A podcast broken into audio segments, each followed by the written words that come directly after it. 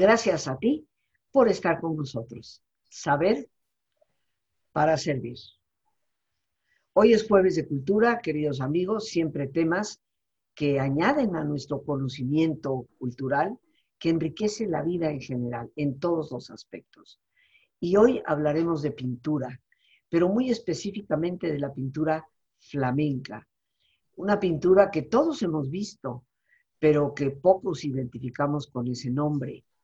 Una enorme cantidad de pinturas de los grandes museos son de origen flamenco. Y el flamenco, por supuesto, en este caso nada tiene que ver con el zapateado que generalmente asociamos con la palabra, sino con una zona del mundo que en alguna época eh, se llamó Flandes.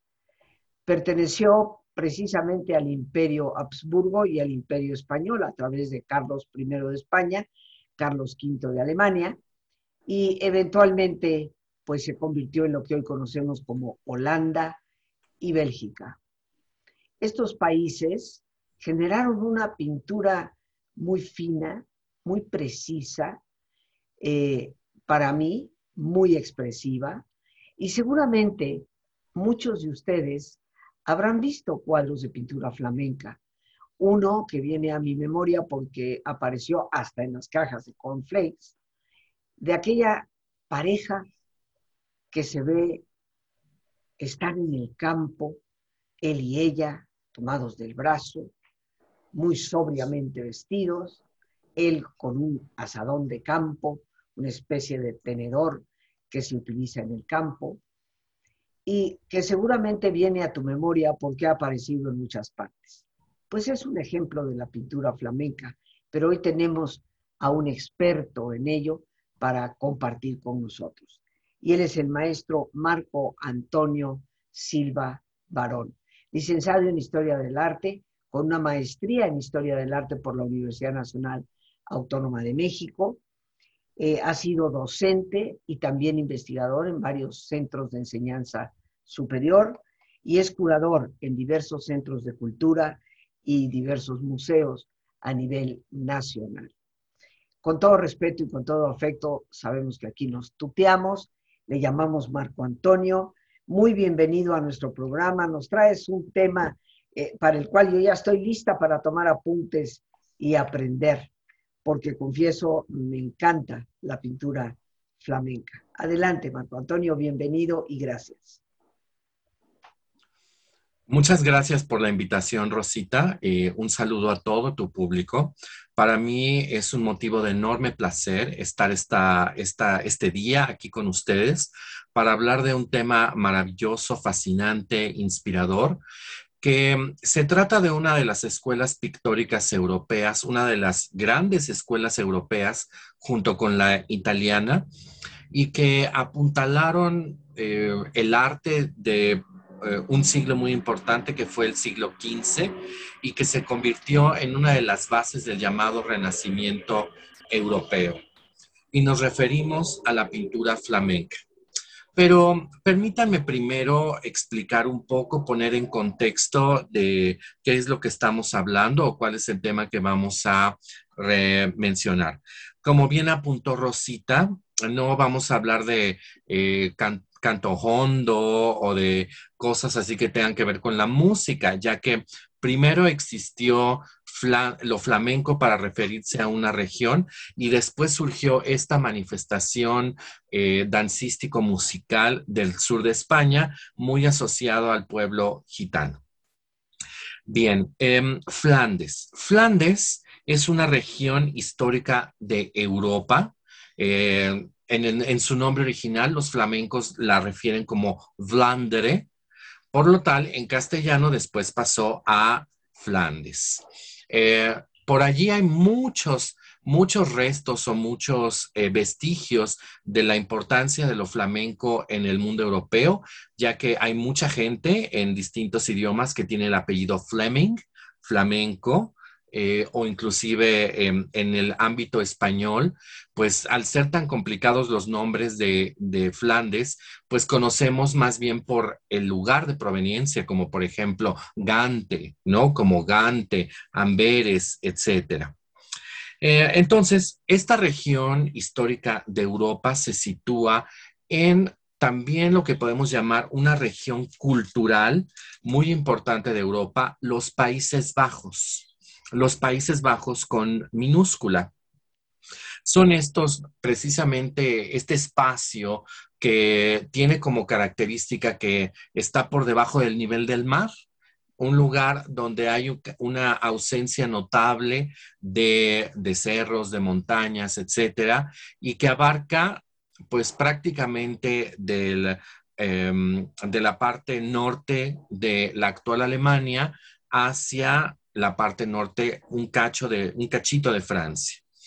Actualmente, los Países Bajos con minúscula podemos decir que lo engloba el Reino de Bélgica.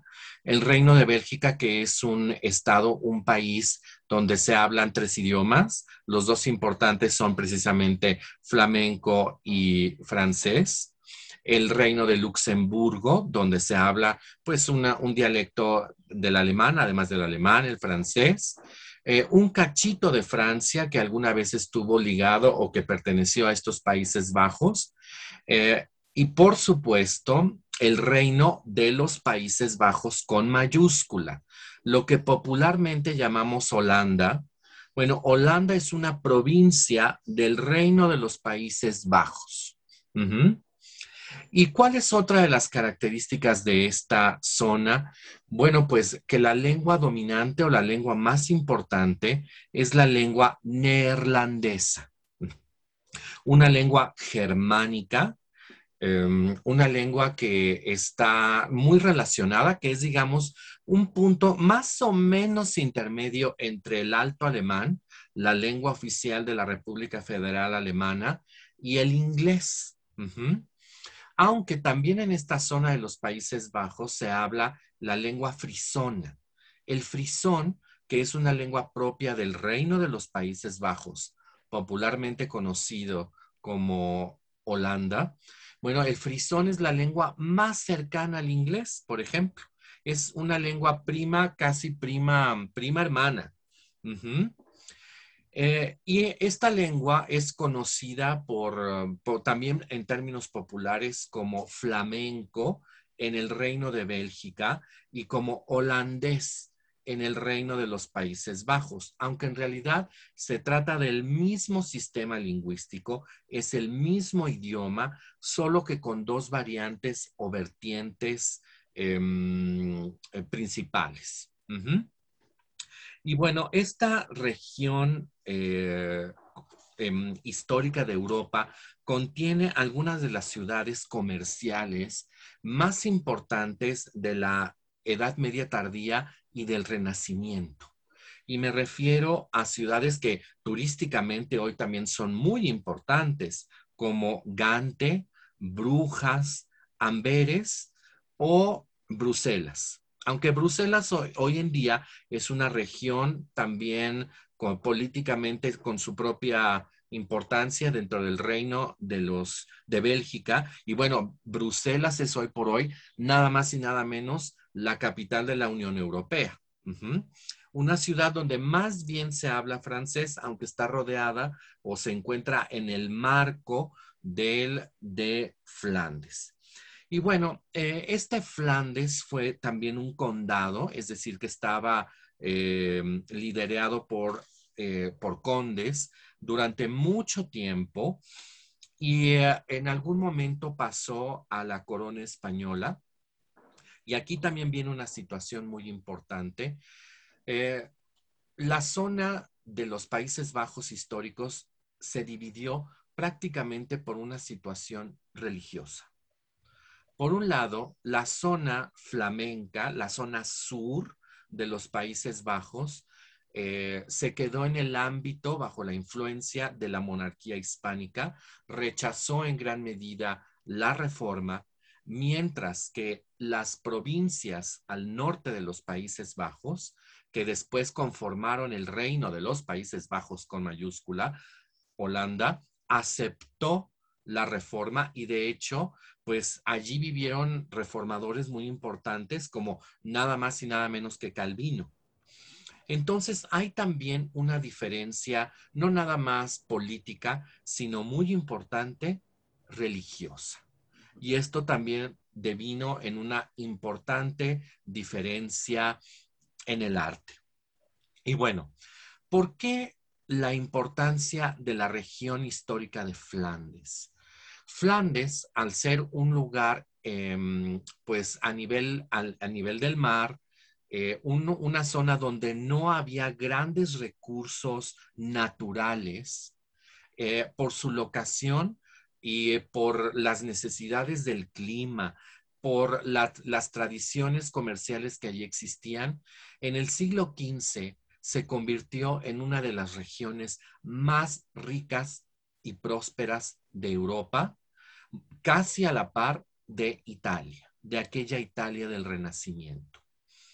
¿Y eh, cuál fue la base de esta riqueza eh, flamenca? pues la base fue el comercio de los productos manufacturados. Específicamente hablando, todo lo que tenía que hablar, que ver, perdón, con telas. Los flamencos se convirtieron en grandes expertos en la manufactura de indumentos de, pues, de lujo. Estamos hablando que es una zona donde el encaje es, bueno, hasta el día de hoy te venden encaje de altísima calidad. Asimismo, desarrollaron una economía gremial, que es como era la economía entonces, en la cual se manufacturaban tapices. Los tapices que eran objetos, pues, por una parte de lujo, para palacios, palacetes y para las residencias de las familias pudientes, pero también tenían una función práctica, que era la de mantener la temperatura dentro de los espacios cerrados, considerando que el clima de Flandes es un clima nórdico, un clima frío, un clima inhóspito, con mucho viento, con mucha lluvia, donde hay una congelación importante en, en invierno pues bueno, por ejemplo, el deporte del patinaje sobre, sobre hielo, pues tiene su base en Holanda, donde durante mucho tiempo se llegaron a congelar los ríos y entonces para moverse y como deporte y como para aprovechar su situación, pues se desarrolló el patinaje. Entonces, eh, el área de los Países Bajos, específicamente Flandes, se convirtió en centros de manufactura de productos de lujo. Y esto generó, por supuesto, que las ciudades se convirtieran en espacios sumamente ricos. Y bueno, en el siglo XV tenemos otra innovación, una innovación que cambió para siempre el arte occidental que es que los pintores, el gremio de artistas, en, este, en esta cultura con ciudades ricas, poderosas, comercialmente viables, se abocaron a la pintura al óleo. Mientras que en Italia se estaba prefiriendo la pintura al temple, en los Países Bajos se desarrolló de una manera exponencial la pintura al óleo. Una, una, de las características, o acaso la pintura que más cautiva sobre la pintura al óleo, es que los colores son vivos, tiene profundidad, tiene un brillo especial y la hace un medio o una técnica sumamente interesante y con posibilidades expresivas prácticamente ilimitadas. Entonces, la pintura flamenca comenzó a despuntar por esta utilización del óleo que para el siglo XVI se convertirá en la técnica preferida por mucho en el mundo occidental.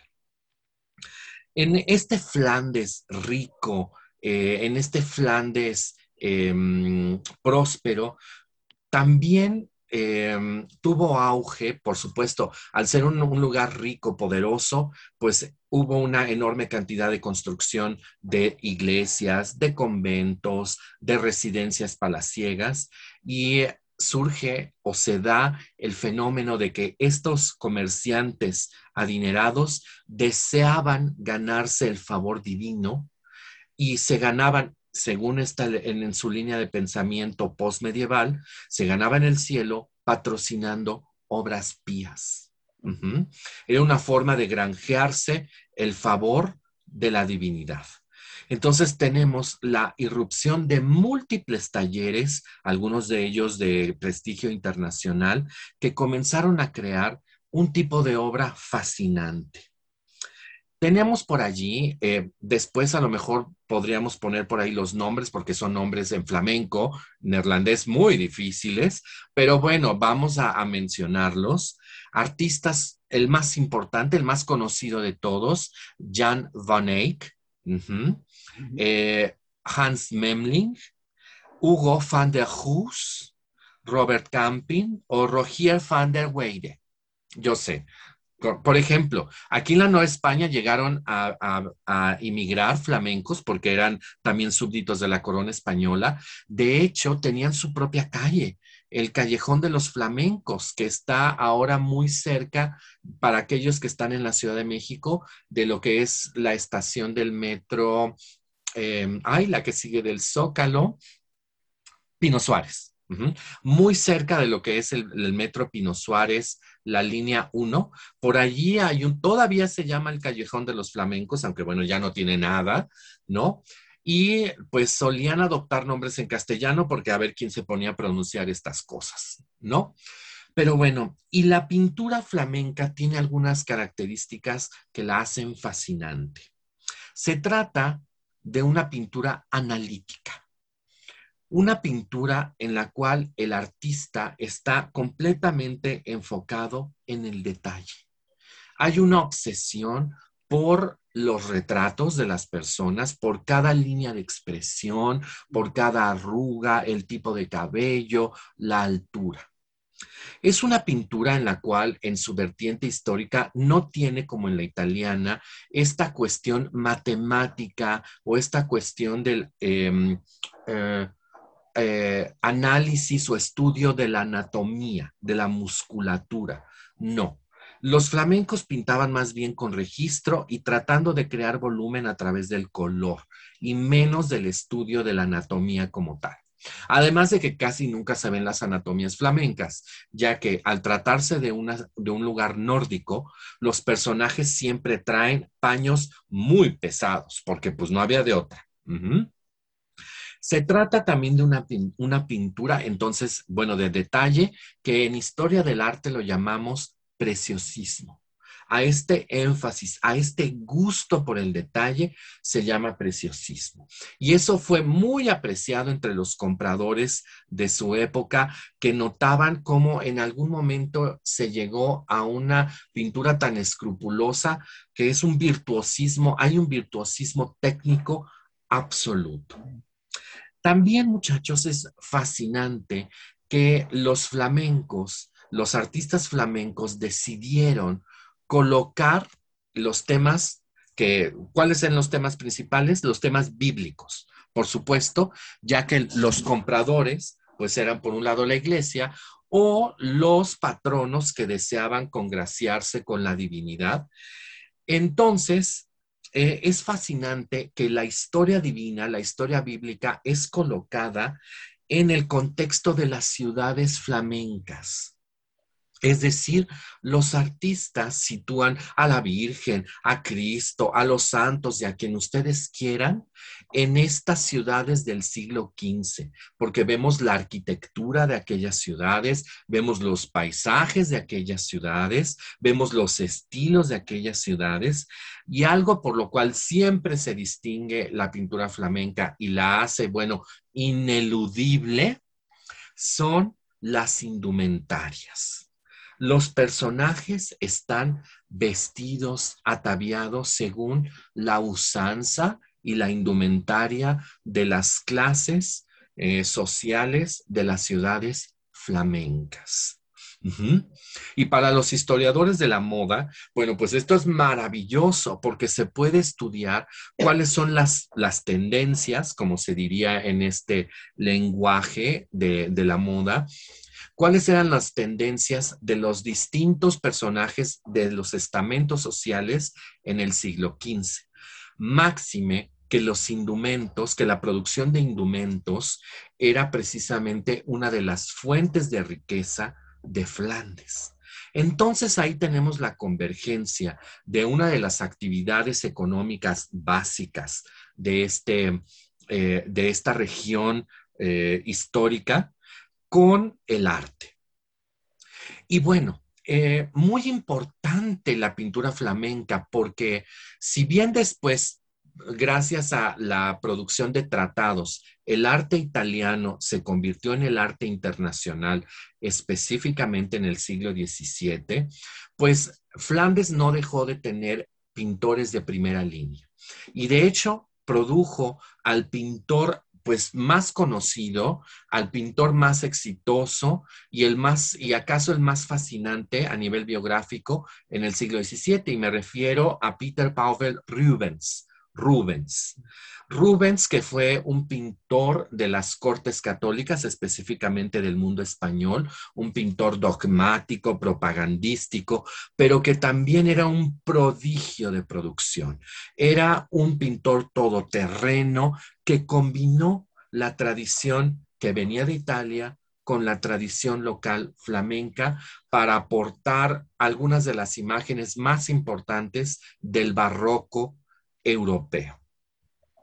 Y en el caso de México, ¿por qué es tan importante la pintura flamenca? Pues porque uno de los fundadores de la escuela pictórica, de, digamos, de pintura de caballete de la Nueva España fue Simón Perenz. Fue un flamenco que llega a través de Portugal y de, bueno, luego de Sevilla y se convierte en un pintor pues básico, que trae esta combinación entre lo italiano y lo flamenco y que se instaura como una de las tendencias del arte colonial. Fíjense que Simón Pereins pintó, este pintor flamenco, una de las dos imágenes más importantes, pues, de México. La más importante, por supuesto, la Virgen de Guadalupe. Pero fíjense que hasta 1967 existió en el altar del perdón de Catedral Metropolitana la Virgen del Perdón, precisamente. Esa pintura se quemó en el incendio de 1967, se perdió para siempre. Todavía quedan, están guardados por ahí los restos, pero pues ya no existe. Ahora ese retablo se volvió a hacer y se puso otra cosa allí, pero durante siglos el retablo del perdón, el primer retablo entrando a Catedral Metropolitana, era el retablo pues al que rezaba todo mundo, donde estaban las misas del recinto religioso más importante de la Ciudad de México, que es la catedral. Y durante siglos, millones de mexicanos allí expresaron su devoción. Y, esa fue la influencia en México. Claro, un Gracias. flamenco. Hay mucho todavía de qué hablar, pero ¿qué te parece si hacemos una pausa, este, mi querido Marco Antonio, para hacer nuestro ejercicio de relajación? Que esa costumbre aquí nunca se pierde, y después retomamos con todo gusto. Bien amigos, pues les voy a pedir que se pongan cómodos y si les es posible hacer el alto completo, el alto total, que mejor que cerrar sus ojos. Y en una posición cómoda con tus ojos cerrados, toma conciencia de tu respiración, del entrar y el salir del aire en tu cuerpo. E imagina cómo al inhalar, así como llevas oxígeno a todas tus células. Inhalas también serenidad para tu mente. Al exhalar, así como tu cuerpo se libera de toxinas, imagina cómo en ese aire que sale también te liberas de todas las presiones y todas las tensiones. Respira profundamente. Y relaja tu cuero cabelludo. Todos los músculos que cubren tu cabeza.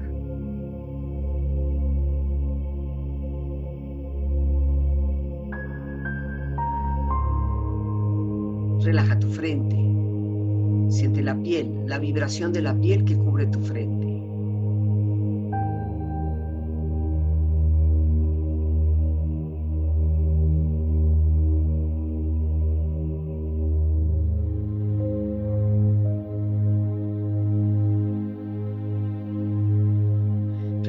Párpados, los tejidos que rodean tus ojos.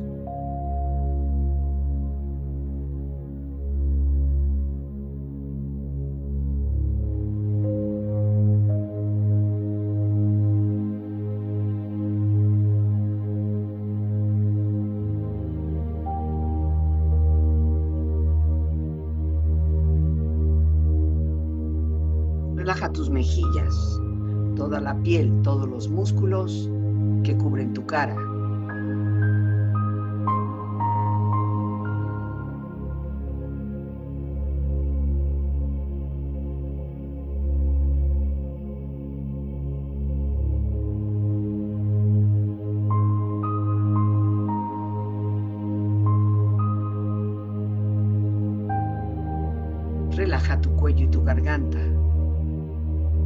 Siente su flexibilidad, equilibrio, balance.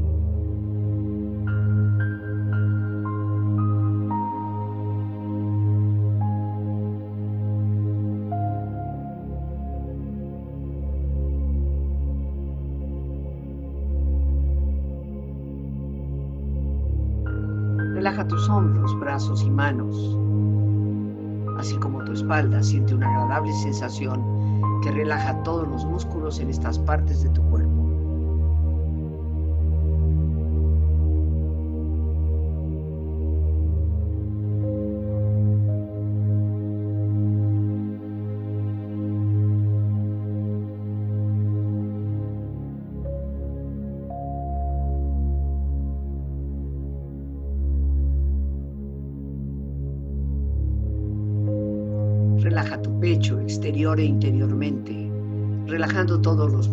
Imaginando a todos tus órganos internos funcionar rítmica y saludablemente.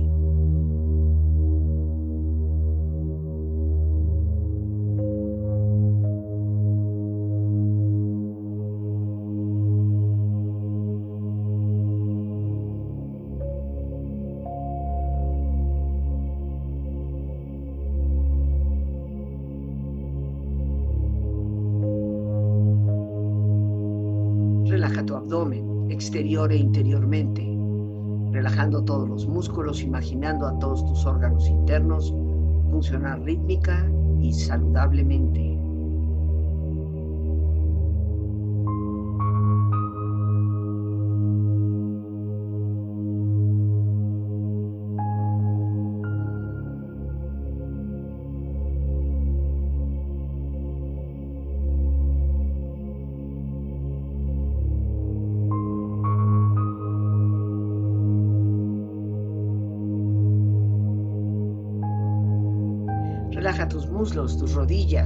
Siente la piel, la vibración de la piel que cubre estas partes de tu cuerpo.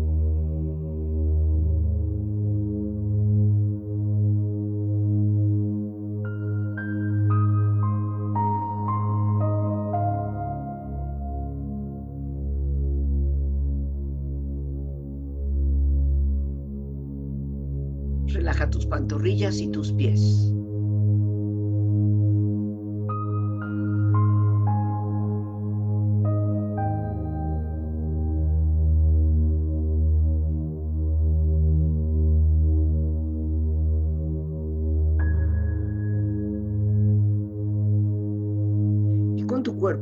Relajado, proyecta en tu mente la imagen de un lugar ideal para el descanso.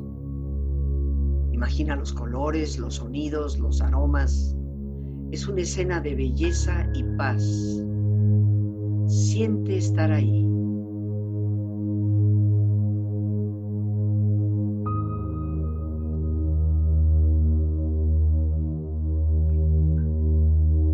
Con tu cuerpo relajado y tu mente serena, reflexiona.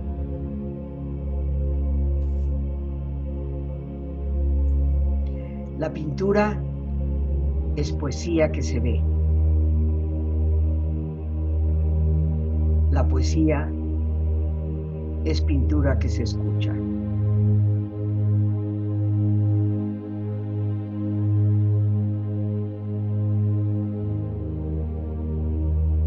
El propósito del arte es lavar el polvo de la vida cotidiana de nuestras almas.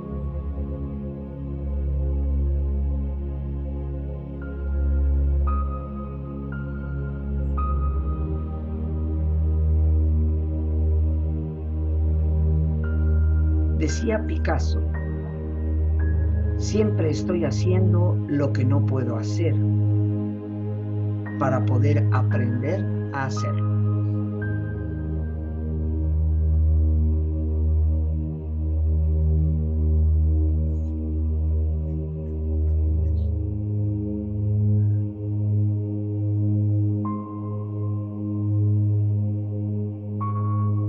El arte no es lo que ves, sino lo que hace ver a los demás.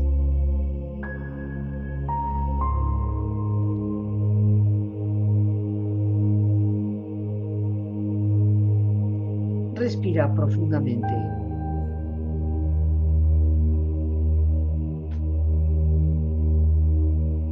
Relájate bien.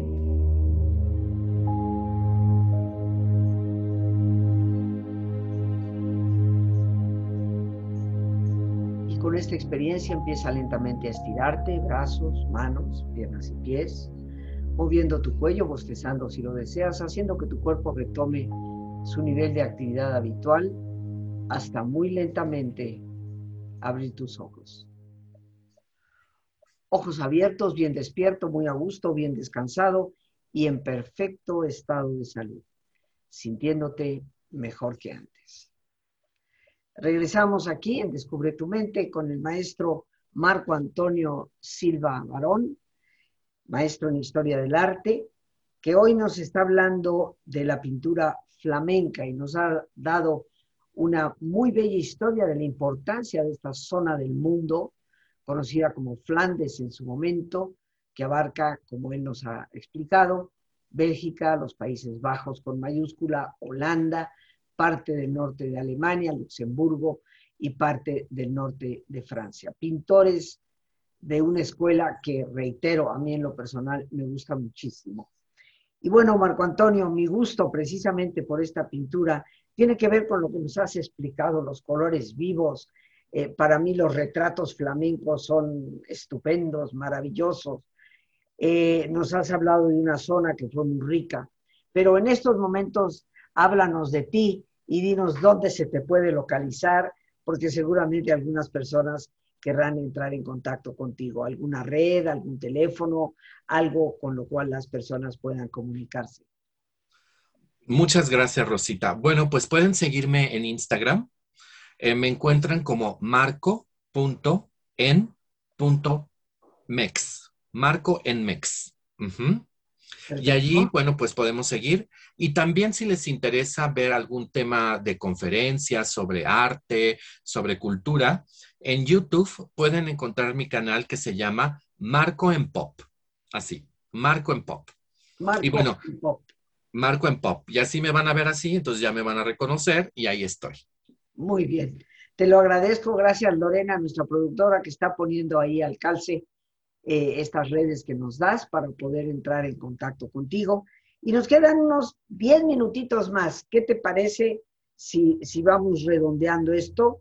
Nos has hablado de Jan Weineck, nos has hablado un poco de Rubens, eh, Simón Pérez que vino a México.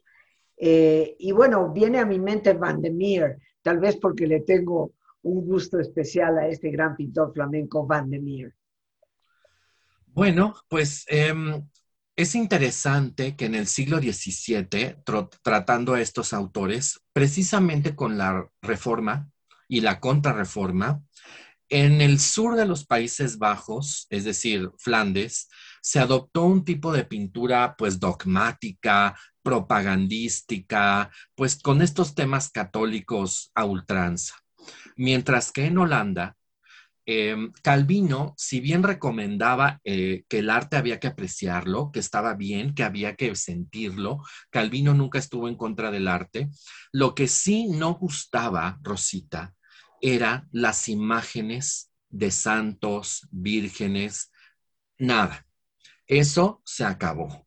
Y entonces es cuando tenemos la gran pintura holandesa, como por ejemplo Vermeer. ¿Qué hacen, ¿qué hacen estos autores? Eh, los Países Bajos con mayúscula, Holanda, se convierte después de su independencia de España en un reino muy rico. Y los, las clases medias, la burguesía holandesa, eh, estaba ávida de comprar objetos bellos, entre ellos pintura. Entonces, ¿qué presentan?